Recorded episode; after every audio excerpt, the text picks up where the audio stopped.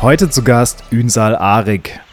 Du kannst null boxen, aber du hast den rechten Haken, daraus kannst du was machen. Du musst nur konditionell immer fit sein. Aber ich habe meinen ersten Boxkampf nach 14 Sekunden verloren. Ich weiß, was Rassismus äh, bedeutet und dann kann ich nicht verstehen, wie meine eigenen Landsleute Rassismus gegen Menschen anwenden, die jetzt in unserem Land leben oder versuchen zu leben. Wenn ich so zurückschaue, bin ich auf alles stolz. Hätte ich es geplant, hätte ich es wahrscheinlich nicht geschafft, aber ich habe nur einen Fehler gemacht. Ich war zu besessen von meinem Ziel, dass ich Freunde, schon ich habe meine Beziehung dadurch verloren. Wenn ich jetzt einen Umzug machen würde, hätte ich niemanden zum Anrufen. Dank meinem Hund, seiner bedingungslosen Liebe, habe ich angefangen zu recherchieren, war dann sauer auf mich selbst, dass ich, wie konnte ich das 30 Jahre, 33 Jahre nicht sehen, habe ich gesagt. Da war ich echt, haben wir gesagt, scheiße, wie kann man so blind sein? Und da habe ich gesagt, ich möchte das nicht mehr unterstützen. Mir geht es rein um Tierliebe, einfach, dass man niemand mehr wehtut. Ich, ich, ich bin satt, ich habe ein Dach über dem Kopf, was brauche ich mehr? Okay, die Familie ist eines Monster zu einem Person, die du liebst und die liebt. Aber das, was ich jetzt habe, das ist für mich Reichtum. Früher, im Boxen war mir Geld sehr wichtig. Ja, ich habe eine Rolex, ich habe dies, ich habe das, aber Scheiße, will ich nicht mehr. Wir sehen alles als Normalität. Und dann, wenn es mal schlecht läuft, dann ist es eine verdammte Krise. Nein, weil wir das, was wir haben, schätzen, sehen wir alles andere als Katastrophe. Ich würde so gerne in der veganen Welt auf Reden halten, auf Messen besuchen gehen, aber die vegane Welt weiß ja selber noch unsere Zeit, die mag mich nicht, weil ich halt genauso rede, wie ich jetzt rede. Ich kritisiere auch mich selber und entweder muss ich mich ein bisschen ändern, ein bisschen ausschlecken. Das würde mich freuen, wenn es soweit wäre. Ich würde gerne mehr für die Tiere machen, aber die und das macht schon ein bisschen traurig. Jeder Mensch, der das gesehen hat, was ich in den Videos gesehen habe, wenn der das Vegansein aufgibt, dann hat es eh nicht aus einem richtigen Grund gemacht. Weil wenn du es wirklich nur aus Tierliebe machst, dann gibt es keinen Grund mehr zurückzugehen. Heute habe ich einen ganz besonderen Gast und zwar Ünsal Arik. Er ist Profi-Boxer und ihr kennt wahrscheinlich nur seine harte Seite.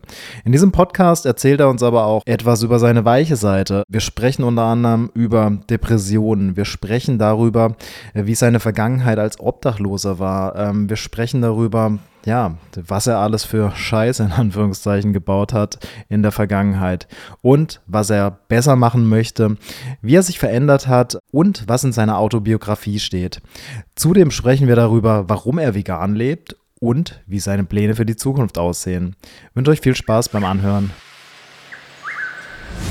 Plant-Based, der Podcast von This is Vegan. Heute haben wir einen ganz besonderen Gast im Plant-Based Podcast und zwar Ünsal Arik.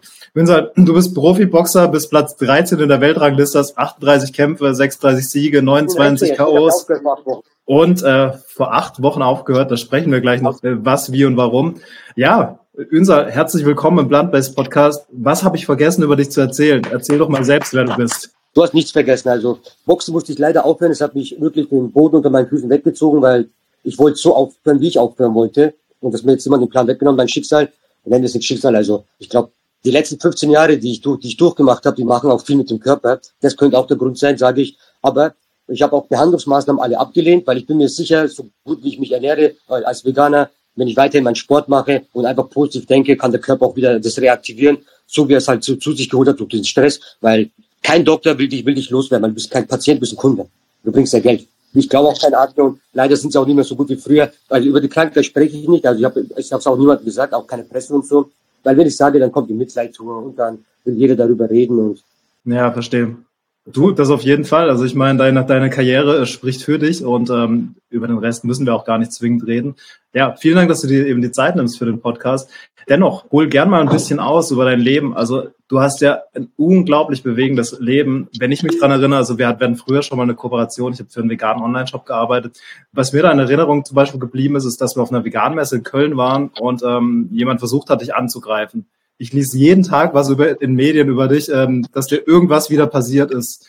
Ja, wie gehst du damit also, um? Wie, also wie, kam es dazu? Über Köln möchte ich nicht mehr so reden, weil der Junge ist leider gestorben mit 34 Jahren an Herzinfarkt. Oh, das tut mir leid. Und am Schluss hatten wir uns auch eigentlich gut verstanden. Wir hatten telefonisch Kontakt und deswegen möchte ich mhm. nicht überreden, weil er kann sich selber nicht mehr verteidigen, wenn ich jetzt irgendwas erzählen würde. Ja, klar. Und also mein Leben, also ich sage mal so, Deutschland ein wunderschönes Land. Ich liebe es genauso wie ich die Türkei liebe. Vielleicht Türkei ein bisschen mehr, weil ich boxe auch die Türkei. Ich bin halt ein Türke, der in Deutschland lebt. Dass ich hier geboren wurde, kann ich ja nichts dafür, aber ich liebe es.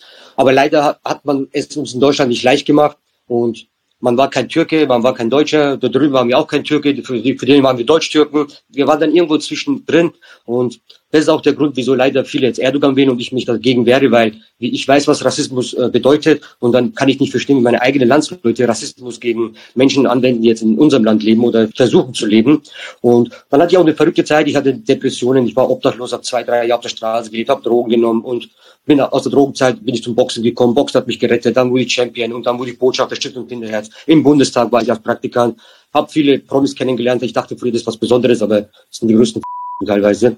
Und ich gehe auch auf keinen roten Teppich mehr. Da dachte ich auch, das ist immer was Besonderes. Aber wenn du 10 Euro in der Tasche hast, hast du mehr Geld als alle anderen. So gut geht's den meisten. Und ich möchte nicht über die lästern, also, aber ich dachte wirklich, die Welt ist was Besonderes und ich habe mich aus der Öffentlichkeit zurückgezogen. Ich poste auch fast gar nichts mehr. Meine sozialen Medien nutze ich fast gar nicht mehr. Ich lehne auch fast alle Termine ab, außer es ist ein besonderes Termin, wo ich sage, da kann man was bewegen und erreichen. Zuletzt war ich bei ARD.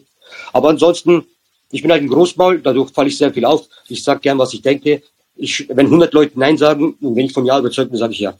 Und dazu stehe ich dann noch. Ich kann mich auch entschuldigen. Also die Grüße habe ich auch noch. Das ist auch extrem wichtig. Ähm, wie vorhin schon gesagt, du, du eckst ein oder andere Mal an. Die Medien mögen, was du sagst, oder mögen es auch nicht, aber schreiben zumindest drüber. Ja, passend dazu. Ähm, du warst nicht nur Boxer, du warst auch Fußballer. Du warst bei Fenerbahce, wenn ich es richtig äh, gelesen habe. Warst du in der, in der, in der A-Jugend? Ähm, da habe ich es hingeschafft, aber leider dann hat es nicht so ganz geklappt, weil die Türken, die, die Jungs, die wollten uns nicht, weil wir Deutsch-Türken waren, weil die denken, uns geht's hier gut. Und Begrüßung war so, ihr nimmt uns das Brot nicht weg. Die geben alles für Fußball, die geben Schule, alles auf, das ist denen ihre Rettung. Und war halt schwer, da sind wir zurückgekommen. Ich hatte zwar auch einen Profivertrag dann bekommen bei einem anderen Verein, aber ein Schienbeinbruch, dann dies und das und dann hat es halt leider nicht geklappt. Ja gut, muss ja auch nicht sein. Dann lass mal einen Schritt weitergehen. Wie kam es denn zu deiner Boxkarriere? Wie hast du dich entschieden, hey, ich werde jetzt Profiboxer? Ja, ich hatte mal spaßhalber fürs Konditionstraining beim Boxen mitgemacht, weil alle gesagt haben, das ist bombastisch, du bewegst alles hin und her. Und dann habe ich mitgemacht und so nach zwei Wochen, drei Wochen habe ich gesagt, wisst ihr was, ich höre jetzt alles auf, ich mache jetzt nur Boxen. Dann habe ich zwölf Amateurkämpfe gemacht, wurde da ostbayerischer Meister. Aber dann habe ich auch wieder aufgehört, weil ich dachte, ach, was willst du bloß erreichen? Weil da fangen alle manche mit zehn an, weil Amateur ist halt technisch, da geht's nur auf Technik. Und da konnte ich halt irgendwann nicht mehr mithalten. Und beim Boxen, da geht's auf Härte, Kondition, da, da boxt man wieder ganz anders, in zwei verschiedene Welten. Und dann, als ich obdachlos war in Berlin, ging eine Nacht spazieren, sogar gleich hier bei mir um die Ecke, wo ich jetzt wohne, in der Potsdamer Straße habe ich in eine Boxhalle reingeschaut, die dachte, ich bin ein Einbrecher, dann gab es wieder Rängel, dies, das, jenes, dann haben sie gesehen, ich bin Türke, aber ich war halt sehr dreckig, wie ein typischer Obdachloser. Und dann haben sie mich reingeholt, haben dann die Situation erzählt, dann habe hab ich trainiert, dann war das so ein ganz netter Trainer, der war früher Nationalboxer, Amateur für die Türkei, und der war gigantisch, der hat gesagt, hey, passt mal auf, du kannst null boxen. Also danke. Aber du hast den rechten Haken, daraus kannst du was machen. Du musst nur konditionell immer fit sein. Und dann bin ich zurück nach Regensburg in meine Heimat, habe da wieder eine Chance gesehen, habe einen Sinn wieder in meinem Leben gesehen und so hat das Ganze angefangen. Und, aber ich habe meinen ersten Boxkampf nach vier Sekunden verloren. So hat das Ganze angefangen. Das war, die Niederlage war für mich so gesehen ein Sieg, weil dann habe ich erst richtig angefangen. Das glaube ich, das hatte ich nochmal motiviert dann. Ja, in meiner Biografie, da, da manche fragen mich, die das Buch gelesen haben, hey, hast du wirklich nach vier Sekunden verloren? Ich glaube, es hat nicht einmal vier Sekunden gedauert, vielleicht auch nur eine Sekunde. Ich sage nur vier, damit es nicht ganz so schlimm ist.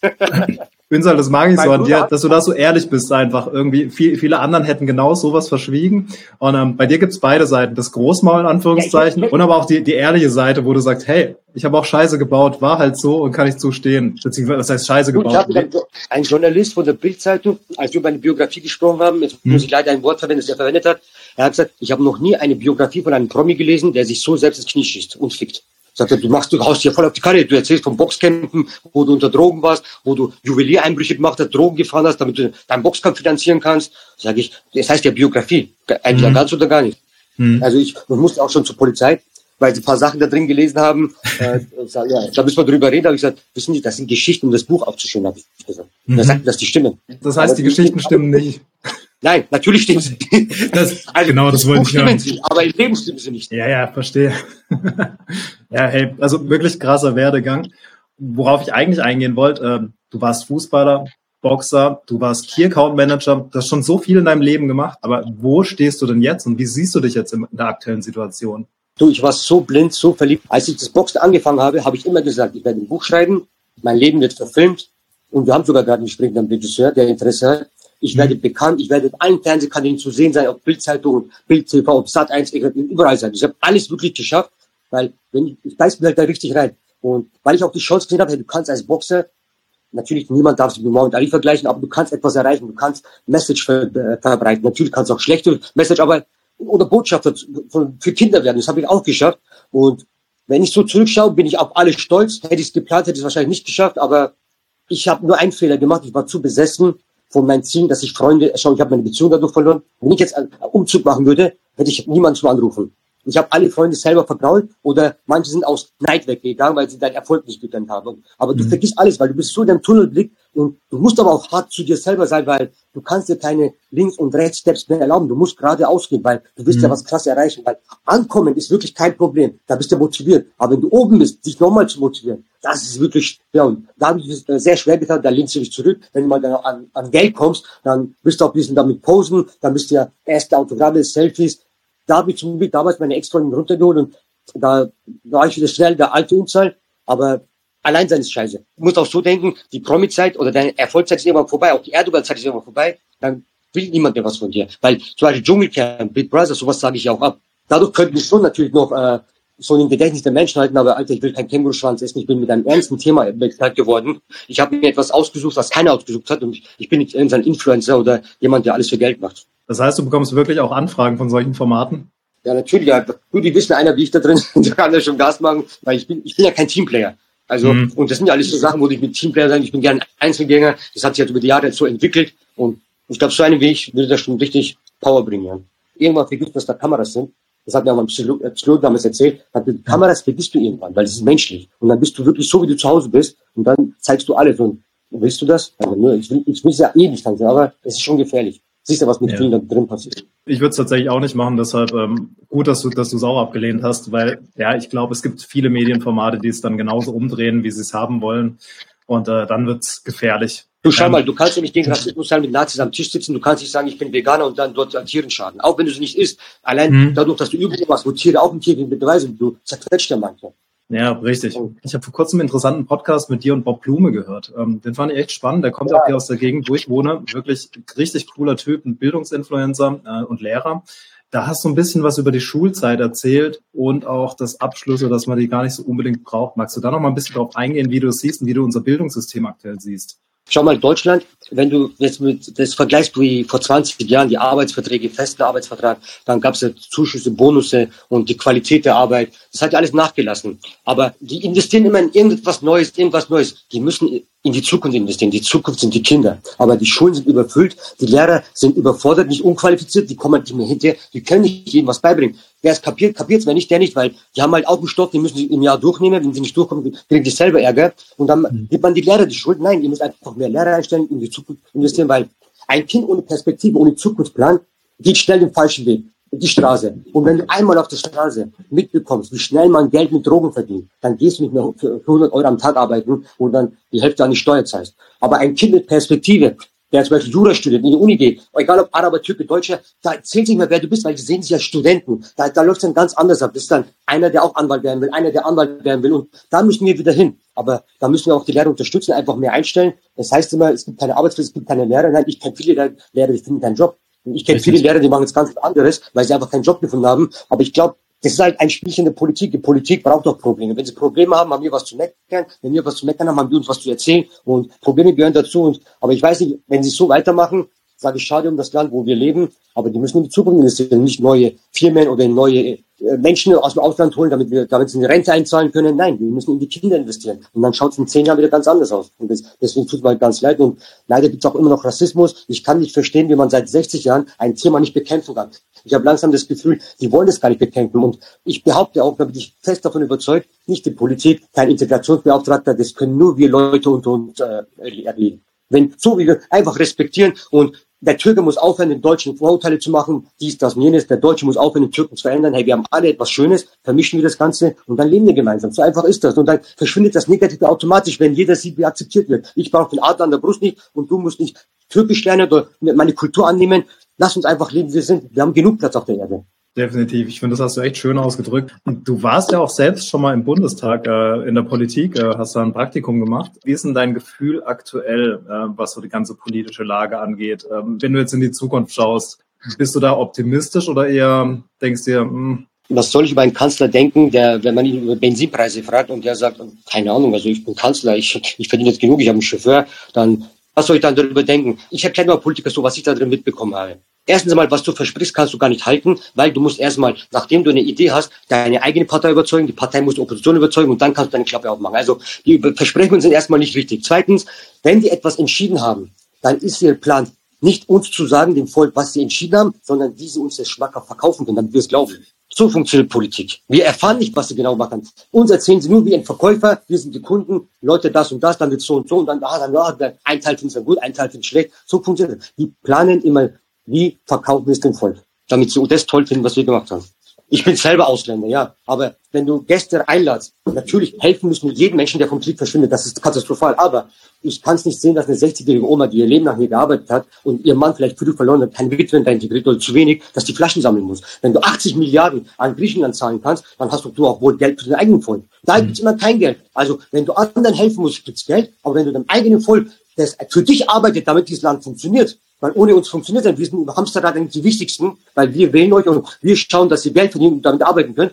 Für uns haben sie kein Geld. Und das finde ich halt sehr schade. Und da habe ich eben das Gefühl, die verarschen uns. Wenn du mit dem Volk redest, ja, das ist halt so. Nein, das ist halt nicht so. Ihr müsst mal eure Klappe aufmachen, sonst ändert sich nichts. Ja, ich verstehe, was du meinst. Also wir haben auch einen riesen Fachkräftemangel gerade und wir brauchen auch tatsächlich gute Leute von außen, ähm, die, die uns da unterstützen. Und ich glaube, das ist in der Politik noch nicht richtig angekommen.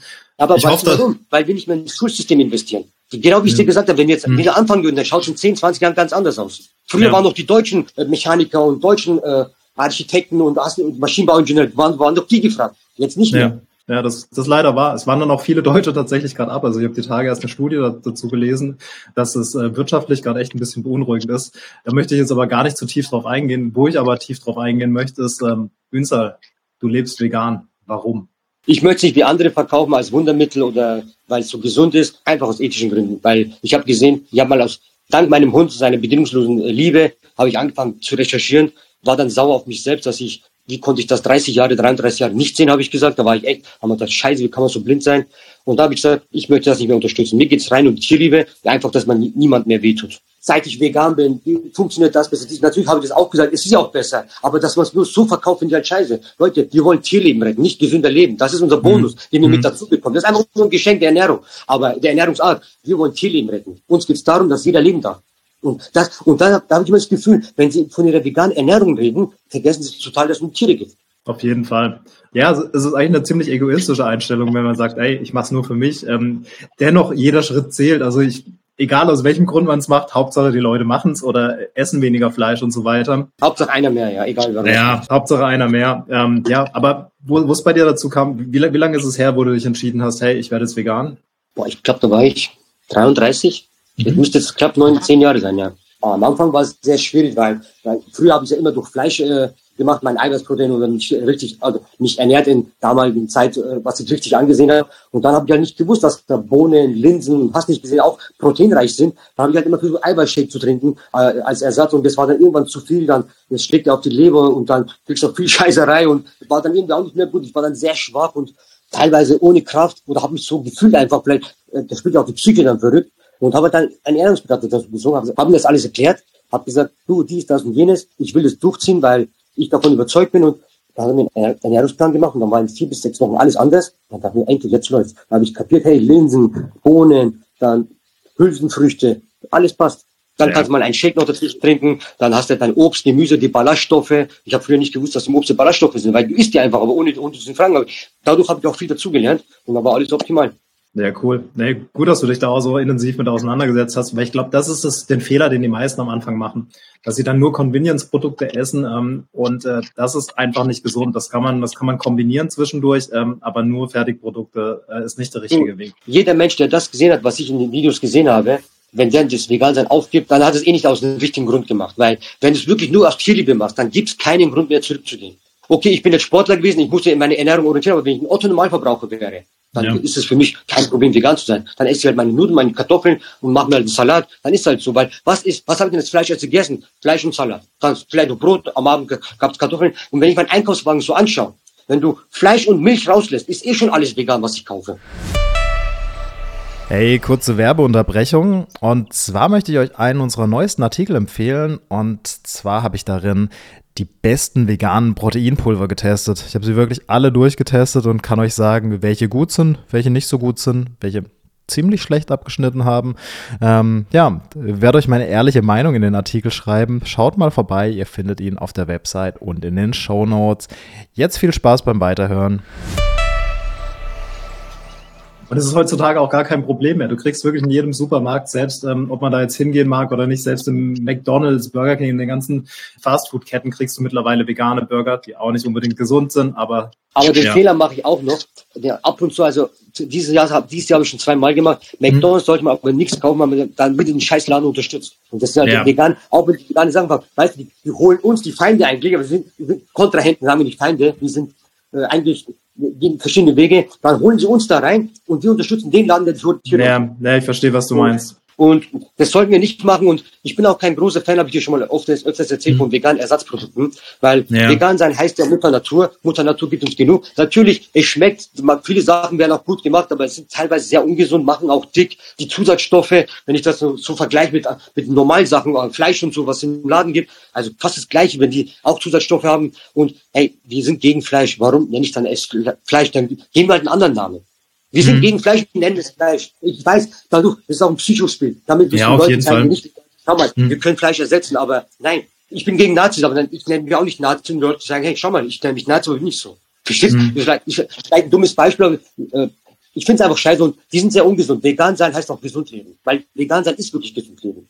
Ja, ja, auf, auf jeden Fall. Also für mich auf jeden Fall auch. Es gibt ja aber auch viele Fastfood-Veganer und ich glaube, für die ist es gerade äh, für die Umstellung am Anfang ganz gut, wenn es Produkte gibt, wo sie sich so ein bisschen orientieren können, einfach vom Namen her. Du, mit den Fastfood-Ketten hast du vollkommen recht, weil dadurch gewinnen wir wieder die Leute, die Fastfood-vegan sind, weil sonst würden die auch verschwinden, weil sie sagen, hey, da, dann habe ich die Burger und so nicht mehr. Es ist halt eine Zwickmühle. Und ich denke, wir sind ja noch so, auch wenn es jetzt schon ein paar Jahre sind, das ist die Anfangszeit. Und ich denke, wir werden ja auch von Jahr zu Jahr dazulernen, auch die veganen Läden oder die ganzen, so wie, so wie Vegans, die lernen ja auch dazu, machen wir bessere Sachen. Und ich denke, in 20 Jahren sieht die Sache ganz anders aus. Dann sind wir zwei Millionen, zehn Millionen Leute, weil die sagen, hey, jetzt spielt es keine Rolle mehr. Genau, also ich glaube, die Lebensmittelindustrie ist da schon hinten dran und es gibt zumindest einen Umschwung. Äh, es wird weniger Fleisch verkauft und so weiter und äh, dafür ist es der erste Step in die Richtung. Lass uns aber noch mal so ein bisschen auf deine sportliche Karriere eingehen. Du hast gemeint, ähm, du hast es äh, natürlich wegen den Tieren gemacht, aber wie war es denn für dich ähm, dieser Umschwung? Also wirklich vegan und ähm, deine Leistungsfähigkeit. Gab es da irgendwelche Tricks, die du angewandt hast, dass du vorm Training eine Banane gegessen hast oder whatever? Nachdem ja mit Ernährung einwandfrei funktioniert hat, dann war es einfach so wie früher. Also es gab nichts Spezielles. Wie gesagt, vegan sein ist, ist kein Wundermittel. Ich will es auch mhm. nicht als was Besonderes verkaufen, weil dann Leute denken, es ist ganz was anderes. Ich sage, es ist dasselbe. Weil immer, wenn ich es als Wundermittel verkaufe, so wie andere, dann denke ich, boah, Riesenumstellung, wie sollte ich es machen? Nein, es, ich sag, ich esse ganz normal Leute. Komm, gehen wir Kartoffeln essen. Dann sagt, ah, Kartoffeln stimmt. Weil manche Leute vergessen, dass Kartoffeln vegan sind. Manche Leute vergessen, dass Nudeln vegan sind, wirklich. Weil wenn wir Restaurant gehen, ich sage nicht ich, die vegan, die nicht Veganer gehen mir auf und sagen, Herr, was sollen wir essen, wo können wir hingehen mit dir? Ich fühle mich wie so ein Außerirdischer. Sag ich, Leute, überall gibt es einen Salat oder Pommes, sag ich, nervt mich nicht. Dann mit dem Beispiel, dann sehe ich, wie die anfangen anzunehmen, als stimmt. Und dann schauen wir den Teller, Kartoffelpüree und äh, Salat. Schau, ihr isst ja alle gerade vegan. Und so habe ich wirklich auch schon zwei, drei Leute zum Vegetarier äh, sein bewegt und sie sind Vegetarier, weil vegan ist halt schon ein harter Schritt, aber so funktioniert. Sei einfach ein gutes Beispiel. Ich meine, dann dauert es zwar länger, aber dann stellen sie Fragen. Wenn sie Fragen stellen, dann hast du sie. Und dann kannst du sie überzeugen. Indem du sagst, ey, du scheiß Mörder, so wie es halt viele machen, wie die militante Veganerin, die mir megamäßig auf den Sack geht, dann vertraust du die Leute. Das ist halt scheiße. Ey, absolut. Also das, das, das finde ich auch. Ich gehe auch mit Leuten einfach egal wohin essen und ich finde immer irgendwas Gutes zu essen und ich tue das Thema vegan dann gar nicht so groß auf den Tisch ähm, setzen. Die Leute fragen dann aber von, von selbst aus nach und so wie du es gesagt hast, wenn du dann so mit dem Finger auf andere Leute zeigst, so, ich bin was Besseres oder oder oder, äh, das funktioniert nicht. Du hast gerade die militante Veganerin angesprochen. Was was genau stört dich an ihr? Bevor ich zu dir komme, möchte ich noch sagen, was ich aber noch umstellen muss, wo ich mhm. noch nicht so vorsichtig bin als Veganer, wenn man Shampoo zu kaufen oder andere mhm. Sachen. Mhm. Da muss man auch schauen, dass keine künstlichen Sachen sind oder bei Kleidung. Also Ledersachen funktioniert, aber auch Nike-Schuhe haben teilweise auch so ein Prozent Leder dran. Und das ist auch für einen Filter. Ja. Da bin ich noch ganz vorsichtig, da vergesse ich es manchmal, aber da gebe ich mir auch große Mühe. Und die militante Veganerin, am Anfang dachte ich mir, wow, die ist mutig, steht da mit äh, Bikini, jetzt mittlerweile bei OnlyFans und so. Mhm. Sie versucht Aufmerksamkeit. Das ist okay. Erst polarisieren, provozieren und dann kannst du dein Ding machen. Aber mittlerweile sehe ich, da wo sie auftritt mit Rappern, mit, äh, da macht sie Battles hier, Battles da. Es geht dir nur noch ums Persönliche. Die will einfach bekannter werden. Die hat total ihren Weg verloren, weil da, wo sie sich jetzt bewegt, in den Twitch von deutschen Rappern oder jetzt da, wo sie mit den Jugendlichen jetzt sich disst, sie erreicht ja nichts. Es geht nur um sich selbst. Auch bei DSDS, was hat's da erreicht? Gar nichts. Und sie ist so aggressiv, sie, sie geht so weit voran, dass sie dir und mir die Arbeit erschwert. Also ich sage jetzt mittlerweile, wegen ihr sterben noch mehr Tiere. Weil noch mehr Leute jetzt negativer ans Vegan sein sind wegen ihr und du und ich tun uns schwerer, weil jeder, der sie kennt, ist vom Vegan sein angepisst. Weil in ein Restaurant reinlaufen mit Blut und dies und das, hey, ja, dann, wir wissen, dass ein Mensch im Krieg, im Krieg Mensch gemacht aber wir können auch nicht rumlaufen und sagen, ihr Mörder, ihr Mörder, weil damit erreichst du nichts. Und wir müssen die Sache ruhig angehen mit Geduld. Geduld ist das Wichtigste. Mit Geduld erreichen wir alles. Und, aber wir Veganer, wir müssen auch erstmal den Dreck unter uns aufräumen. Und das ist, ich, nicht, ich will es nicht bezeichnen, also ihr wisst, was ich meine. Wir müssen mhm. erstmal die Problemfälle unter uns beseitigen. Wenn wir die los sind, dann können wir uns von uns andere kümmern. Weil du und ich arbeiten und äh, zwei, drei andere, wir arbeiten gut, aber hinter uns machen vier, fünfte alles kaputt wieder. Und dann fangen wir von vorne an. Und so läuft's ja momentan leider. Deswegen kommen wir nicht sehr weit voran. Du hast so leider recht. Ich finde, du hast das auch recht gut zusammengefasst dass sie unsere Arbeit so ein bisschen kaputt macht, weil ähm, egal mit wem ich in letzter Zeit sprich oder wer, wer mich drauf anspricht, hey, du lebst doch vegan, was hältst du von der Ve äh, äh, militanten Veganerin?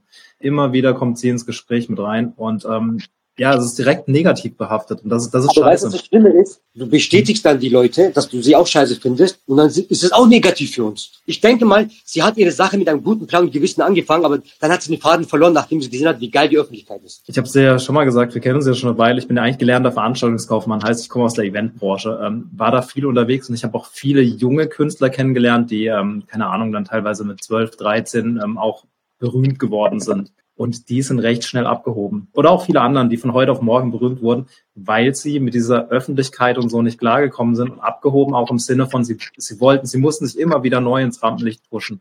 Glaubst du, wenn sie jetzt noch den richtigen Weg findet, dass die noch ernst genommen wird? Ich glaube nicht, weil ich glaube, die ist jetzt schon zu weit gegangen. Ich glaube, sie ist weit gegangen. Ähm, ich würde ihr tatsächlich noch mal eine Chance geben. Ich meine, jeder macht ja, Fehler. Auch. Die ist jetzt so bekannt, die wäre eigentlich jetzt sehr nützlich für uns. Weil die hat jetzt sehr viel Follower, die erreicht mhm. weitaus mehr Leute als ich oder du. Das wäre jetzt ja. super, aber ich habe ihr ganz normal geschrieben, hey, hör bitte mit dem Scheiß auf, mach dies nicht, mach das nicht. Oder komm auf uns zu, lass uns zusammen mhm. was machen. Die ist zu sehr abgehoben, aber ich hoffe, dass ihr Fall nicht so hart wird, dass es jedem wehtut. Ja, wünsche, wünsche ich auf jeden Fall auch nicht. Wo wir es aber gerade über Promis hatten. Die letzten Schlagzeilen, die ich von dir gelesen habe, war, dass du dich mit Attila Hildmann angelegt hast und mit Oliver Pocher. Was war da los? Attila Hildmann ist schon lange her. Das war ja damals, als er seine ganzen Demos gemacht hat. Mhm. Weil ich bin ja einer, ich bin gegen Rassismus. Aber mir geht's ja nicht nur um die Türkei, Rassismus ist überall und Rassismus ist keine Tageskarte, die muss jeden Tag bekämpft werden und nicht nur einmalig. Und ja. dann ging es mal irgendwann auf den Sack, weil am Anfang dachten wir, okay, Verschwörungstheorie, jeder darf, seine Meinung haben, vielleicht liegt er auch recht, kann ja auch sein, was er erzählt, aber dann mit Nazis, dann über Hitler reden, dann die Reichsbürger und hast nicht gesehen, dann habe ich äh, getwittert, ich komme und scheuer die eine. Und dann, aber die LK folgt mir auch auf Twitter, dann waren die vor mir da und dann war es ein riesen Geränge. Ist dann leider nichts geworden aus meinem Plan.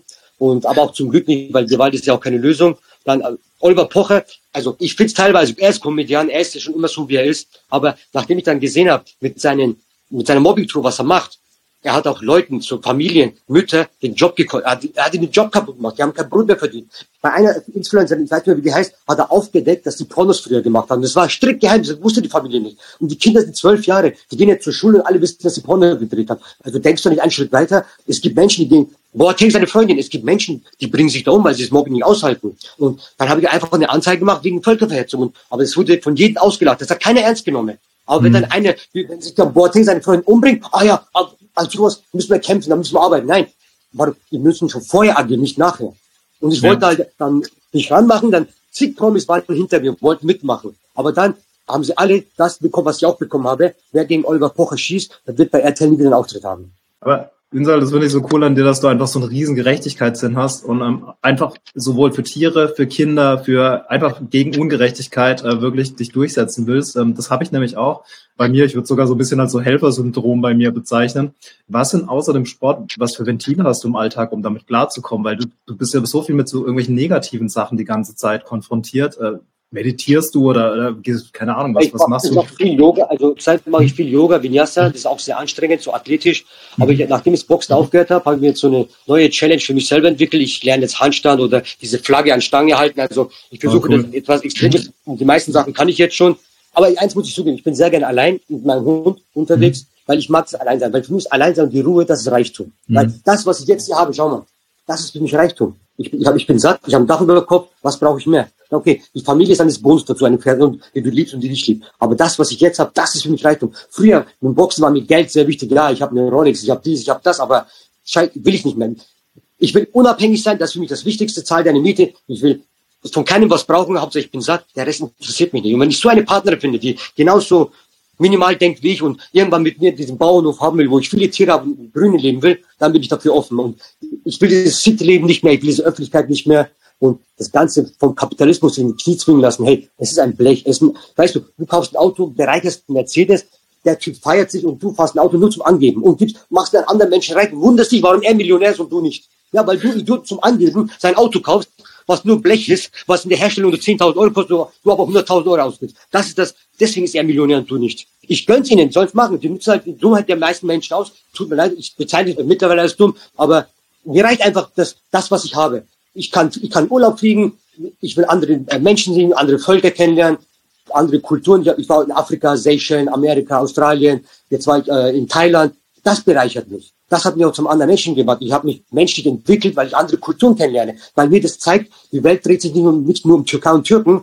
Es geht, die Welt dreht sich um uns alle. Und du musst vieles kennenlernen. Da ich Buddhisten kennengelernt. Was für tolle Menschen. Da leben Moslems, Christen in einem Haus und da köpft sich keiner, weil die ganz andere Sorgen haben. Und wir durch unser Kapitalismus, wo es, schau mal, der Teufel ist das Geld. Wo es Geld gibt, ist Probleme, schau uns doch an. Und wo es kein Geld gibt, wie Thailand und so, die Menschen halten zusammen, weil sie einfach minimalistisch sind und die wissen, dass man mit Liebe und Zusammenhalt weiterkommt. Und das fehlt uns, weil wir einfach, wir sind einfach Sklaven des Geldes. So hat es auch klingt. Ja, verstehe ich auch, was du meinst. Wo du auch gerade Thailand angesprochen hast. Ich war im Januar war ich auch in Thailand, ähm, war in Chiang Mai. Da gibt es einen großen Elefantenpark. Also Elefantenreiten ist ja eher ein Riesenproblem, dass sie da gewählt werden. Ja, eine besonders inspirierende Frau, und zwar Leck äh, die hat 200 Elefanten gerettet dort äh, und macht äh, also keine Elefantenbaden, kein gar nichts. Ich durfte dort ein Interview mit ihr machen.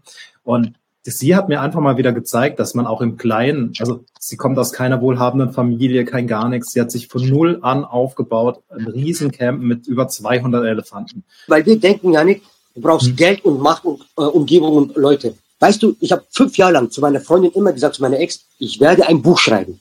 Ich werde ein Bio, und das ist die Energie, die du anziehst, weil du dran glaubst. Glaub mir, die Menschen lachen darüber, aber wenn du etwas immer wieder aussprichst und fest daran glaubst, dann gehst du automatisch auch in die Richtung, auch wenn du es gerade nicht aussprichst, weil du hast in deinem Unterbewusstsein, deinem, Hirn schon so einen Befehl gegeben, der sagt, genau das musst du tun, damit du dahin kommst, das musst du tun, damit, damit du dahin kommst. Acht Wochen davor, nach jedem Kampf gesagt, nach meinem Kampf werde ich diese Ansprache machen. Aber diese Ansprache geht nur, wenn ich den Kampf gewinne. Und daraufhin habe ich dann gearbeitet. Da war ich motiviert, weil ich das machen wollte. Dann habe ich meine Biografie. Ich habe immer gesagt, es wird verfilmt. Und jetzt kommt ein Regisseur, will mit uns reden. Solche Verhandlungen dauern natürlich ein, zwei Jahre, aber du kannst mit positiver Energie, dass du dir selber gibst, mit, mit, nur mit dem Denken, vieles an dich ranziehen und dich in die Richtung bewegen, so dass es dir entgegenkommt und dann triffst du in der Mitte. Ohne Geld, ohne Hilfe von anderen. Und du sagen kannst, habe ich selber gemacht. Glaube ich auch dran. Also ich ziehe mir teilweise sogar irgendwelche Hörbücher rein vorm Schlafengehen äh, mit Affirmationen. Ähm, hab's Gefühl, dass ich danach produktiver bin am nächsten Tag. Ob's Placebo ist oder nicht, weiß ich nicht, aber es hilft mir. Und genauso Meditation und so Geschichten, ähm, es funktioniert einfach.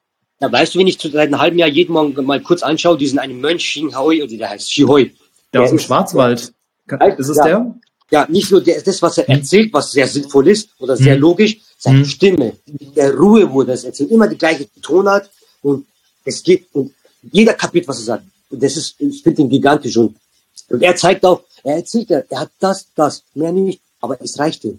Schau mal, er sagt, die Menschen denken, aber wir sind hier, um zu leben.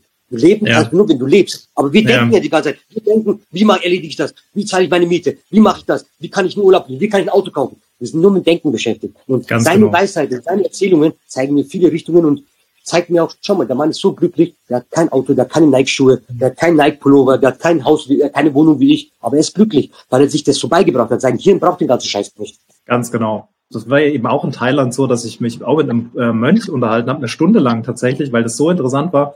Und ähm, so die Essenz von dem, was er gesagt hat, war auch, beschäftige dich nicht mit allem anderen, sondern sei mal in diesem Moment hör dir an, wie der Wind weht, hör dir, schau dir, schau dir an, ähm, keine Ahnung, wie die Blätter sich bewegen und solche Sachen. Ach, sowas achtet man im Alltag gar nicht mehr. Also das hört sich jetzt super cringe an, aber es funktioniert. Also es, es, es, es erdet dich halt einfach nochmal. Du bist einfach viel ruhiger dann in dem Moment. Ja, die ganzen Sachen, die wir halt nicht mehr wertschätzen, schau mal, allein, dass du gehst, das ist, mhm. ich schätze es glücklich, zwei gesunde Füße. Es gibt Menschen, die haben Lungenprobleme, können keine Treppen mehr steigen und mhm. es wird der Tag kommen, wo du nicht mehr so viel Kraft hast. Also, und wir vergessen einfach, die Selbstverständlichkeiten als Dankbarkeit anzukennen, weil wir sind, es ist normal. Wir, haben, wir sehen alles als Normalität. Und dann, wenn es mal schlecht läuft, dann ist es eine verdammte Krise. Nein, weil wir das, was wir haben, nicht schätzen, sehen wir alles andere als Katastrophe. Wenn du irgendwann, das ist die Geschichte von dem Mönch, irgendwann im Sterbebett liegst, heute ist der Tag, wo du stirbst, und du den Leuten, die um dich herumstehen, sagst, wer würde meinen Platz bitte einnehmen? Ich möchte weiterleben. Würde keiner die Hand hochheben. Also wieso sollst du für andere leben, wenn die nicht bereit sind, für dich zu sterben? Also genieß ja. dein Leben, sei auch ein Egoist, aber ein Egoist deswegen, damit du dich stark fühlst, damit du stark bist, weil nur wenn du stark bist, kannst du anderen Menschen helfen. Aber mit so sieht's Kraft aus. ziehst du die mit runter und ziehst die auch mit runter, dann bleibt beide in der Mitte. Nein, sie sollen denken, was sie wollen, Egoist, Arschloch, aber sei er stark, geh nach oben, wenn du stark bist, kannst du alle hoch hochziehen. Und dann werden sie sich verstehen. Auf jeden Fall. Ist so. Ünsal, wo ich auch noch ganz gern äh, drauf eingehen würde, ist dein neues Buch. Du hast nochmal ein neues Buch rausgebracht, und zwar ist Alman versus Kanake, der Kampf gegen Deutsche, Türken und mich selbst. Worum geht's denn da und wie kamst du zu dem Titel? Da habe ich meinen größten Traum erfüllt, meine Biografie, also es geht um mein ganzes Leben. Und warum ich es Alman versus Kanake genannt habe, weil wir unter Türken, wenn wir, wenn wir uns Alman genannt haben, hey, mach nicht einen auf Alman, weil es eine Beleidigung sei nicht deutsch, sondern mhm. benimm dich mal wieder. Und, und die Deutschen haben zu uns Kanake gesagt. Und es war halt immer der Kampf. Also der Türke hat dich beleidigt, der Deutsche hat dich beleidigt, du konntest keinem recht machen. Wir waren halt irgendwo zwischendrin und weil wir wollten in Deutschland den Türken da unten beweisen, hey, wir sind Türken, akzeptiert uns, weil die mögen uns ja nicht. Und dann waren wir zu türkisch für die Deutschen, dass die uns nicht mehr mochten. Also wir haben auf beiden Seiten verkackt. Das ist auch der Grund, wenn es jeder verstehen möchte, weil dann kam der Erdogan, sagte, ich akzeptiere euch, dann haben sie sich endlich anerkannt gefühlt, deswegen wählen die Erdogan. Allein die Dankbarkeit reicht, egal was der Scheiße baut. In dieser Dankbarkeit werden sie ihn auch immer wieder wählen. Also das ist der Grund politisch. Und dann möchte ich halt erzählen, der Rassismus in der Schule, der Lehrer beleidigt diese scheiß Moslem auf die Türken wird nichts. Keiner glaubt, du bist ein kleiner Jugendlicher. Dann Arbeitsjobsuche klappt nicht, weil du ein Kanake bist. Du kommst drei Türken in eine Disco, keine Chance, du fährst wieder nach Hause. Dann schlägt es mit und bist halt ein scheiß Kanake. Und diese Schwierigkeit, dieser Hass, den du im Bauch hast, den nimmst du mit dir mit. Und irgendwann lässt du halt raus. Dann, dann gründest du eine Gruppe, dann kommt der Mauerfall, die ersten Nazis, du schlägerst, kommst mit Jugendarrest, bist wieder benachteiligt. Damit wollte ich den Deutschen zeigen, versteht auch mal uns, wieso wir so geworden sind. Ja, ihr habt mit dem Scheiß angefangen, wir haben es übertrieben und jetzt, jetzt ist es Zeit, mal aufeinander zuzugehen. Ich erzähle auch meine Erziehung von zu Hause, damit sie verstehen, wie ich denke, warum ich so denke und anders bin wie er. Weil ich bin mal in eine deutsche Familie gegangen als Sechsjähriger. Wir waren beim Essen, Tobias ist er da, na, der isst gerade noch, geh in sein Zimmer und warte. Ich war schockiert, bei uns würde es heißen, ein Teller mehr, guckt sich dazu. Das, war, das sind unsere Schockmomente. Und bei meinem Buch will ich das erreichen und bei den äh, Amazon-Rezensionen sieht man es auch, dass die Deutschen sagen, hey, endlich verstehe ich uns Türken und manche Türken sagen, hey, stimmt uns, als habe ich die Deutschen nie gesehen. Das Buch soll einfach aufklären, wie ein kleiner Junge hier groß geworden ist, den ihr vergiftet habt und der euch dann, der es dann etwas übertrieben hat, aber jetzt den richtigen Weg wieder gefunden hat, weil ich mich menschlich entwickelt habe. Aber nicht jeder Türke hat die Chance, wie ich, äh, fünf Kontinente zu bereisen, weil er jetzt Boxer geworden ist. Die arbeiten halt elf Monate, fliegen vier Wochen nach Hause und kennen halt nur die eine, die zwei Vergleiche. Hey, kurze Werbeunterbrechung. Und zwar, wenn dir dieser Podcast gefallen hat, lass gerne Bewertung da, abonniere ihn, um keine Folge mehr zu verpassen und schau auch gern auf unserer Website vorbei. Wenn dir unsere Website und unsere Arbeit gefällt, ähm, melde dich auch gern, wenn du uns unterstützen möchtest in Sachen Content Creation äh, und wir haben auch viele andere Stellen frei. Schau gern mal vorbei. Jetzt viel Spaß beim Weiterhören. Also, zeigt euren Nachbarn erst willkommen. Zu mir hat noch, ich bin 42 Jahre, mir hat bis heute noch, noch keiner gesagt, willkommen. Ja, das ist dein Land, auch du bist hier, auch du gehörst zu uns. Ich bin zwar, ich bin ein Türke, der in Deutschland geboren ist. Allein die Pressemitteilungen zeigen doch, wie akzeptiert. Der Deutsch-Türke. Was ist ein Deutsch-Türke? Mm, Sag ja. doch, der Türke, der in Deutschland lebt. Wo ist das Problem? Das sind nur Kleinigkeiten. Ich liebe dieses Land. Wenn es Krieg gehen würde, ich würde auch für dieses Land kämpfen als Soldat. Daran soll keiner zweifeln. Das, glaub mir, das will auch viele Türken, egal was sie jetzt behaupten. Ja, die lieben das Land genauso. Es hat schon einen Grund, wieso sie nicht zurückgehen, auch wenn sie Türkei loben. Weil es ihnen hier gut geht. Und die lieben das dann nur. Sie sind halt wie kleine Kinder gerade. Sie möchten es halt nicht zeigen. Verstehst du? Nein, die merken halt rum. Und wir lieben das dann. Und hört auf, uns den Adler aufzudrücken. Wir hören auf, euch den coolen Türken zu spielen. Und glaub mir, wenn wir uns mal in der Mitte treffen, werden wir verdammt gute Zeit miteinander verbringen. Die nächsten 60, 100, 200 Jahre. Weil ich will nicht mehr, dass mein Kind, wenn es auf die Welt kommt, noch den Scheiß, selben Scheiß durchmacht wie ich. Das, das reicht doch irgendwann. Auf jeden Fall. Warum da so gegeneinander arbeiten? Äh, Ünsal, ich finde es auf jeden Fall schön, dass du hier bist in Deutschland, ähm, dass du es mal von einem gehört hast und ich meine das auch wirklich ernst. Äh, sonst hätten wir uns wahrscheinlich nie kennengelernt. Ähm, deshalb ich, ich finde es cool.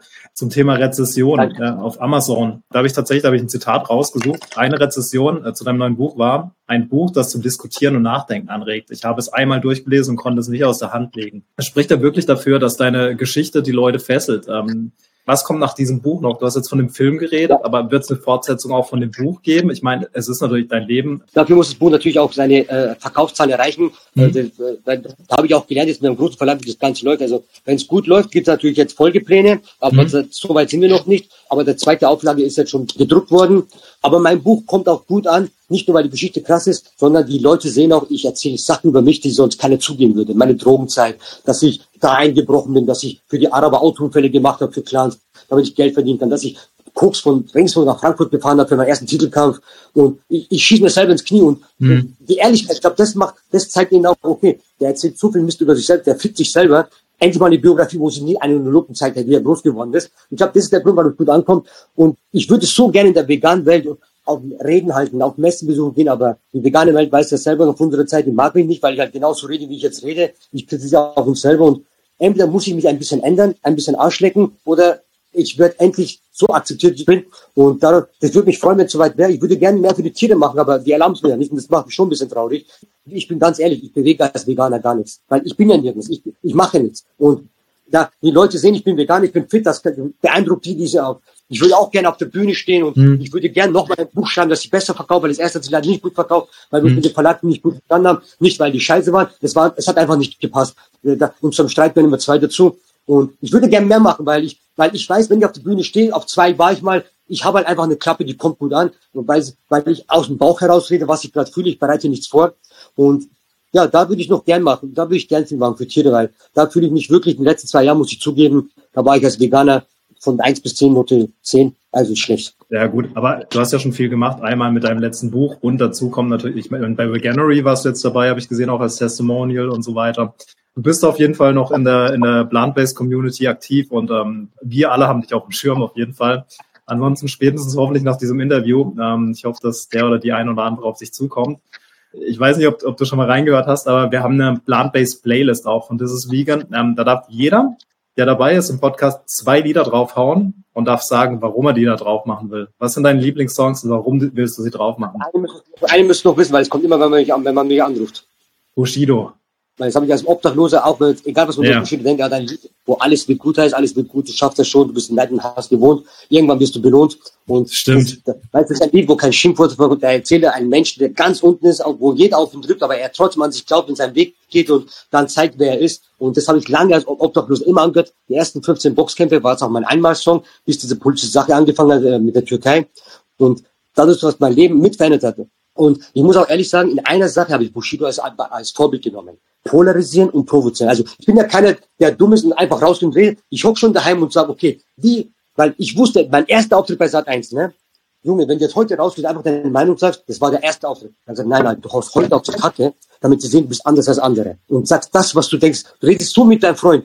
Und ich habe gewusst, das polarisiert und dann kommen die Klickzahlen und dann will dich jeder haben. Und so ist das gelaufen. Und ich habe das nicht gemacht, weil ich berühmt werden wollte. Ich habe bewusst, so bleibe ich im Weg und so kann ich das erreichen, was ich erreichen will. Und Deswegen alles wird gut, da habe ich ihn als Beispiel genommen.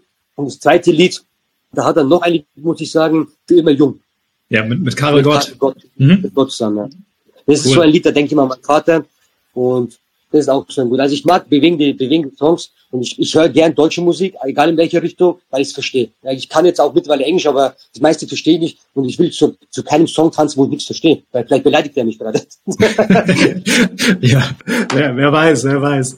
Ünsal, gibt es zum Schluss noch was, was du unbedingt loswerden möchtest, vor allem an die veganen Community? Also ich, ich möchte euch einen Spruch sagen, der ganz kurz und schmerzt, den ich auch sehr oft bringe. Wenn du die Chance hast, etwas Gutes zu tun und nichts tust, bist du nicht besser als der, der Böses tut. Also schaut nicht weg, sondern handelt. Kann ich genauso unterschreiben. Vielen Dank, dass du dabei warst, Ünsal. Und ähm, ja, bis bald. Ja, es war ein ziemlich bewegender Podcast. Krass, was Ünsal alles in seinem Leben erlebt hat, erleben musste und äh, ja, noch erleben wird. Ähm, er ist wirklich ein Kämpfer und wie ihr gehört habt, das ein oder andere Wort mussten wir wegpiepsen. Also er ist auch ein ziemlich ehrlicher Typ. Ich hoffe, es hat euch gefallen. Äh, falls ja, lasst gerne Bewertung da. Abonniert den Podcast, um keine Folge mehr zu verpassen. Ich freue mich, wenn ihr beim nächsten Mal wieder dabei seid. Bis dann, euer Yannick.